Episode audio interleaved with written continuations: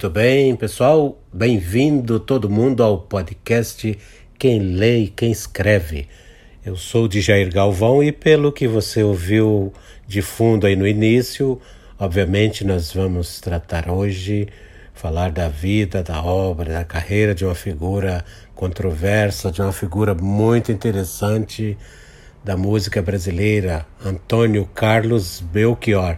E olha, eu vou falar para vocês, é muito difícil, mas muito difícil mesmo, escolher um nome dentre tantas pessoas né, que tem nessa música brasileira para você comentar, para você fazer considerações, falar da carreira, da obra, discorrer um pouco sobre as qualidades, as peculiaridades dessas figuras. Né? Você tem dos contemporâneos do Belchior grandes figuras, grandes figuras né, que estão por aí é, fazendo sucesso. E nós tivemos muitos nomes que foram muito importantes tanto para a carreira dele quanto ele foi importante para a carreira dessas pessoas. Então é difícil, mas o Belchior eu escolhi porque, primeiro, esse ano, em abril, nós completaremos é, seis anos é, da sua partida, né? Então, seis anos agora, no final de abril, seis anos que o Belchior partiu. E a gente eh, gosta dessa dessa retomada da vida. Para falar da vida, em vez de falar da partida, nós vamos falar da obra, do trabalho, né? O Belchior ele teve uma, uma, uma vida conturbada assim nesses últimos tempos. Todo mundo acompanhou isso, né?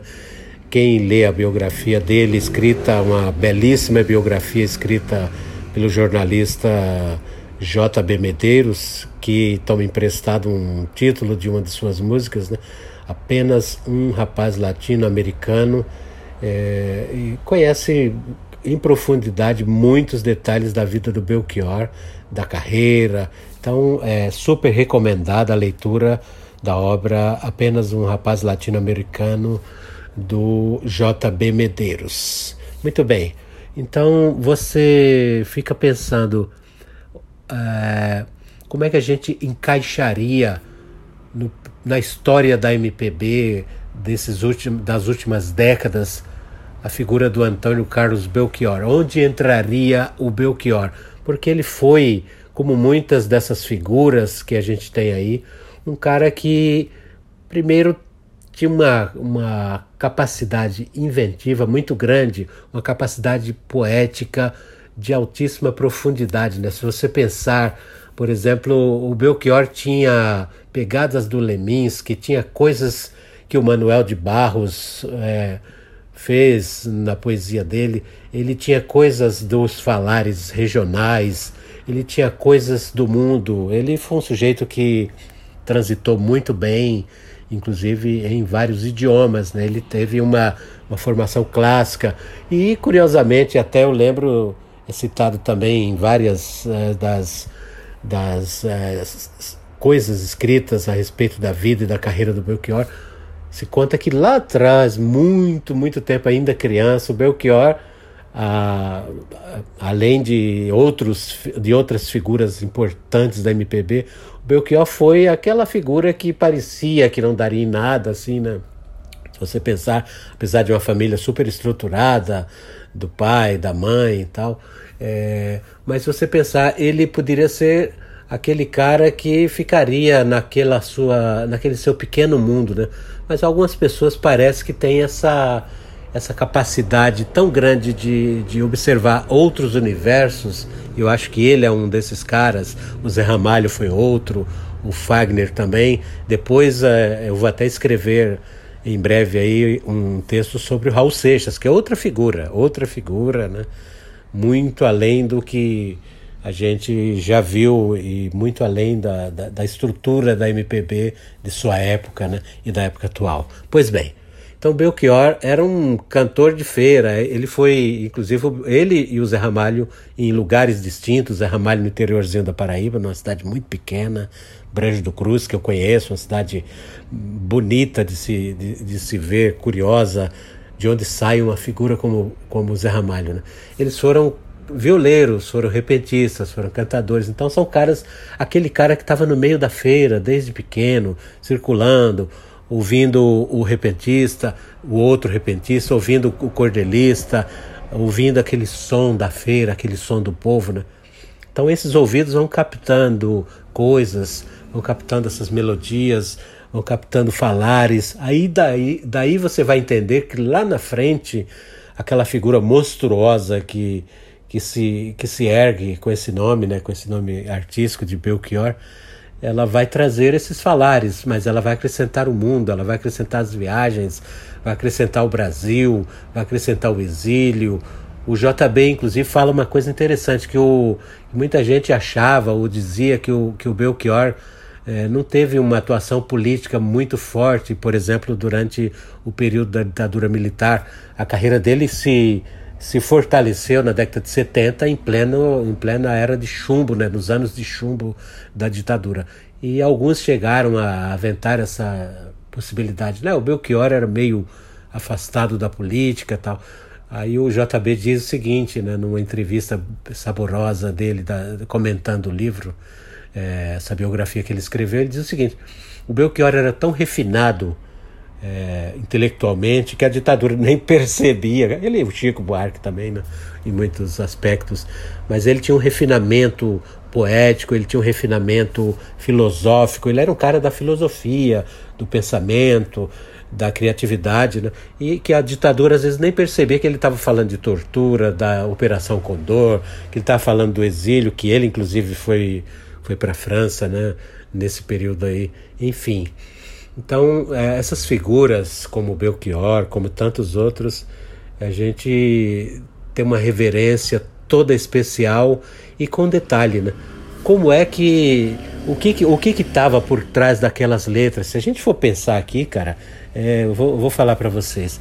A gente tem, tem um, um, um, tipo de artista, nós estamos falando de um tipo de compositor, de cantor, de arranjador, inclusive arranjador musical. O cara tinha uma capacidade de, de criar, de bolar coisas, a, a, a construção frasal, os versos, né? aquela cadência que ele dava toda toda própria, né? Até teve assim num dado momento ele conhece o Bob Dylan, a obra do Bob Dylan, né? E se apaixona por aquilo. Então é, é meio Edgar Allan Poe, é meio Leminski, é, é, muita gente. O Belchior, na verdade, era muita gente ao mesmo tempo. E você fica pensando, quando ele, quando ele, quando ele compôs, por exemplo, esse clássico que a gente começou ouvindo aí, Alucinação, né? Isso é, uma, é de uma profundidade muito grande. O mundo, o mundo é, musical e, ou pessoal de fora desse mundo musical, quando eu vi aquilo, falava: de que, que esse cara está falando? De que alucinação é essa? Por que, que ele está falando de alucinação?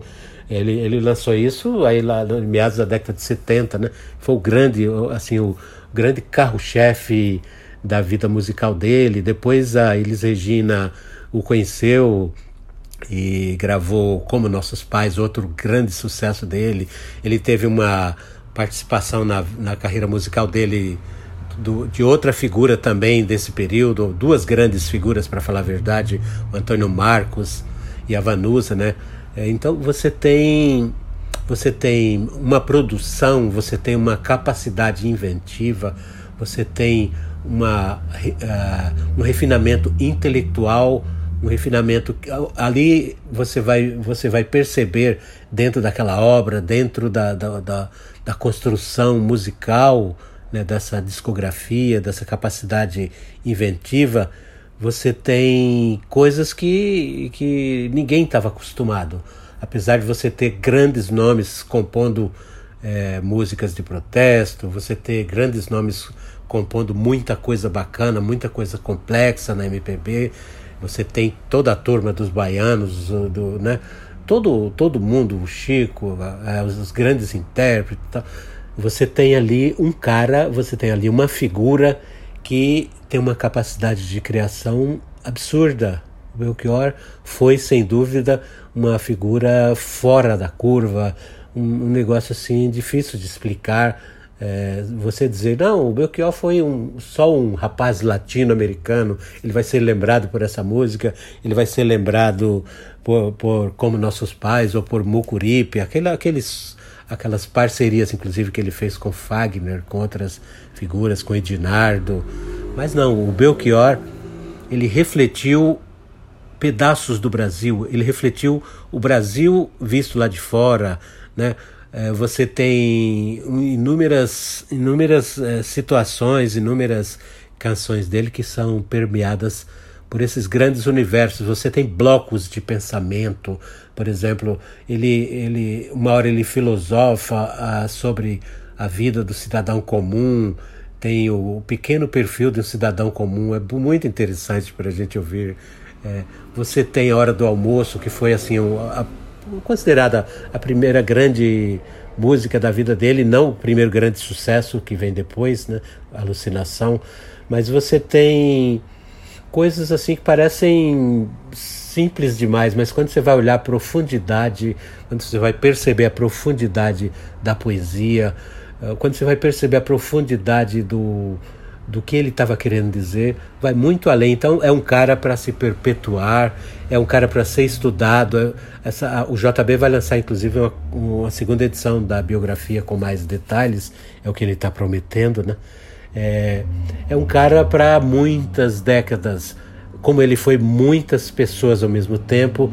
O Belchior ele também é um cara que ficará décadas. A academia precisa se aprofundar, né? A intelectualidade precisa render homenagens e, a, digamos, o mundo musical brasileiro, o mundo, a, a própria indústria cultural brasileira deveria se render e, se, e, voltar os olhos, aproveitar não só o período agora que vai, vai completar esse período é, do falecimento dele, mas para perpetuar essa carreira, para perpetuar essa música, para fazer chegar noutros lugares, noutras gerações, para que as pessoas compreendam que o Brasil teve durante décadas uma das figuras mais importantes da sua história musical, que foi o Antônio Carlos Belchior. Eu espero que vocês tenham gostado dessa nossa conversa, dessa nossa intervenção hoje sobre essa grande figura e espero vocês num próximo episódio. Até mais. Tchau.